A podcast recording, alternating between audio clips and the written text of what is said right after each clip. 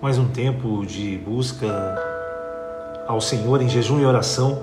E é muito bom é, entender essa importância do nosso desejo de buscar a Deus, do nosso desejo de encontrar com a presença dEle, de declarar que Ele é o nosso Deus, declarar que Ele é aquilo que nós mais precisamos. O jejum nos ensina a deixarmos algo básico que é a nossa alimentação para refletirmos sobre aquele que nos supre as necessidades.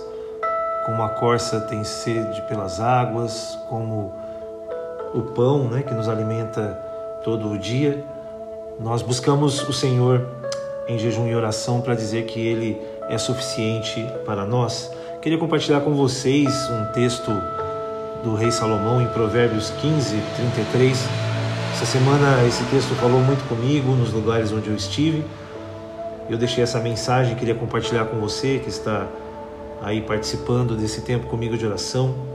Muitos irmãos têm colocado as suas necessidades e nós estamos tendo muitas respostas de oração. Isso é maravilhoso. Deus é fiel. A sua fidelidade dura para sempre. Deus é bom e também as suas misericórdias se renovam a cada manhã. Provérbios 15, 33 diz: O temor do Senhor ensina a sabedoria e a humildade antecede a honra. Dois princípios aqui no centro de Provérbios. Primeiro, a importância de temermos ao Senhor no sentido de sermos zelosos para com Deus e no sentido de entendermos que existe grandeza maior que o ser humano, não é verdade? Vemos pelas últimas semanas como é, seria triste acharmos que toda a grandeza termina no ser humano. Nós precisamos crer que existe algo superior a nós e esse alguém é Deus, aquele que criou todas as coisas, que nos criou. Coloque Deus na sua agenda, esse cuidado, esse zelo, essa certeza de que existe uma grandeza maior do que a humanidade nos dá esperança.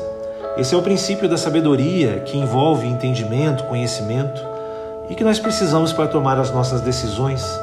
Tema ao Senhor, tenha zelo pelas coisas dele, considere o Senhor na sua agenda e ganhe a sabedoria para as suas decisões e as suas lutas do dia a dia.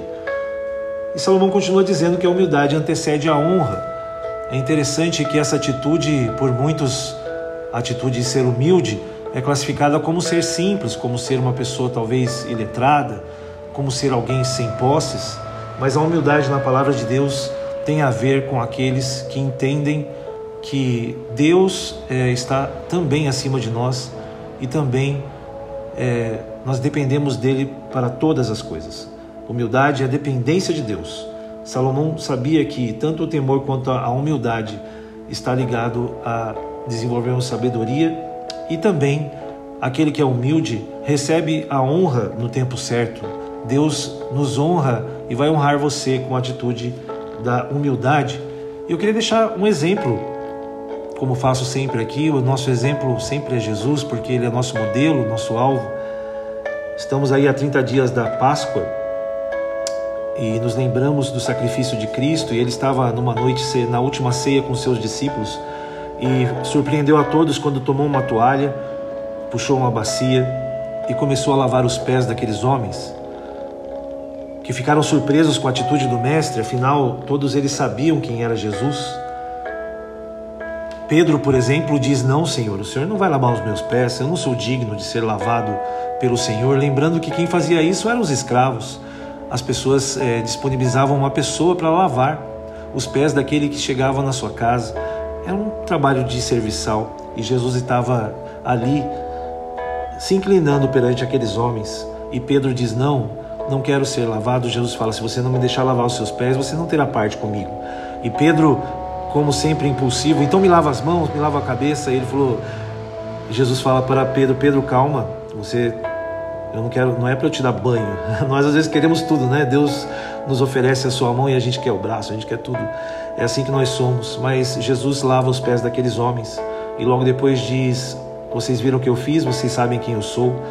E eu fiz isso para que sirva de modelo, para que você faça isso para que vocês façam isso uns com os outros. Não é maravilhoso essa lição que Jesus nos deixa? Você pode até perguntar, mas pastor, Jesus logo depois disso foi traído, foi crucificado. Onde está a honra de tudo isso? A honra da humildade de Cristo que deixou a sua glória para morrer por nós, dar a sua vida por cada um de nós para nos salvar. Ele foi honrado quando ressuscitou e recebeu o nome sobre todo nome. Não é maravilhoso? Depois da humildade vem a honra. Espere o momento certo, Deus vai te honrar. Reserve um tempo para Deus na sua agenda, como estamos fazendo hoje pela manhã, e seja sábio e também honrado na hora certa. Que Deus abençoe. Logo estarei fazendo uma oração específica para quem pediu é, oração neste dia. Que Deus te abençoe e te dê um dia na presença dele, em nome de Jesus. Amém.